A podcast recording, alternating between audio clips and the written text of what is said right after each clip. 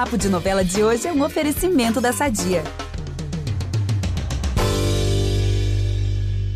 Indo para nossa próxima pergunta, voltando a falar da sua carreira nesse ano de 2021, é, você completa 55 anos da sua estreia na, é, na TV, na novela O Shake de Agadir, que foi exibida na Globo em 66, é, novela de Glória Magadam.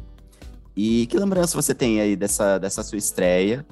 E junto com essa pergunta, que balanço você faz aí dessa sua trajetória nesses 55 anos de televisão? Nossa Senhora, Shake de Agadir a lembrança, a primeira coisa que me veio era nós, em, era Mangaratiba, que eram as dunas do deserto. A gente fazia aqui em Mangaratiba o shake a cavalo. era muito divertido. Até porque, por falar em, em, em na, no poder da palavra, na, né, no espaço que a palavra ocupava, né, era o espaço absoluto da glória. Os textos eram todos meio poéticos, meio versos. A gente decorar aquilo era difícil. Às vezes eu me lembro de um dia que eu estava contracenando com quem que a gente olhou um para a cara da outra, a gente tinha acabado de falar uma coisa, porque nas nuvens eternas deste céu com brilho, e de repente um olhou para a cara do outro e falou: o que, que a gente falou? Porque tinha ninguém falou: o que, que isso? Tive um ataque de riso, porque a Glória Magadã, maravilhosa, que é, imagina, das primeiras noveleiras, né? Fantástica em criar histórias fantásticas, absolutamente, com liberdade total de, de, de, de caminhos, né? De ficção, absurdos, loucos, mas não tinha importância, ela ia, um barato. Mas tinha isso, tinha isso da palavra, né? Era tudo muito, muito falado. Eu me lembro muito, quer dizer, a coisa que me veio agora também, que, que foi a mais importante da minha vida, foi a minha amizade com a Leila, que começou ali.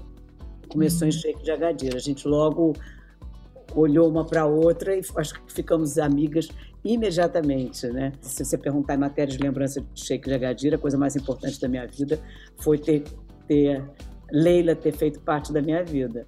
É, eu acho que eu sempre fui uma grande batalhadora, né? Eu nunca fui assim, ai, que, que uma explosão de talento que veio, eu sei que eu tenho um talento fora do comum, então lá vou eu. Não. Eu sempre duvidei muito, eu sempre trabalhei muito na dúvida, no será, será que eu vou conseguir? Será que eu vou conseguir fazer esse trabalho? Meu terreno sempre foi muito esse, meio infernal, não recomendo, mas era o meu. Então, era sempre, ai, no início, será, será que eu sou atriz mesmo? Acho que eu não sou. Será que eu vou ser boa? Será que. Então, eu me espanto e fico muito feliz com o reconhecimento que eu sei que eu tenho hoje em dia. É legal você ter trazido esse lado mais pessoal seu do Shake de Agadir, que foi essa sua amizade, esse, esse encontro com a Leila Diniz.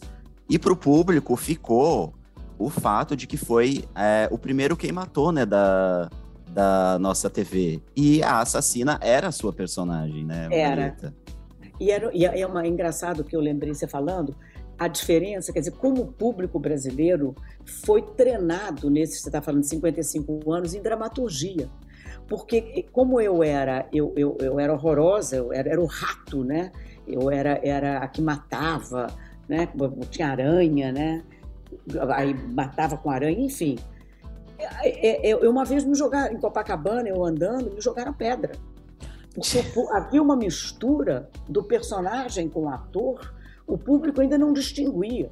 Uhum. Então olhava e falava: olha lá, é, é a Eden, o rato. Tarará, e, e, e, me jogaram, quer dizer, não me machucou, foi uma coisa que bateu na minha perna, uma pedrinha ridícula, mas muito significativa. E hoje em dia, o público brasileiro é tão treinado né, em em dramaturgia, tudo que sabe separar exatamente o ator, o personagem, sabe, sabe tudo, né? Impressionante. Eu ficava vendo a minha mãe e a minha tia assistindo novela, elas desvendam, iam desvendando a brincadeira delas era e desvendando a história antes de verem. Agora ela vai fazendo não sei o quê.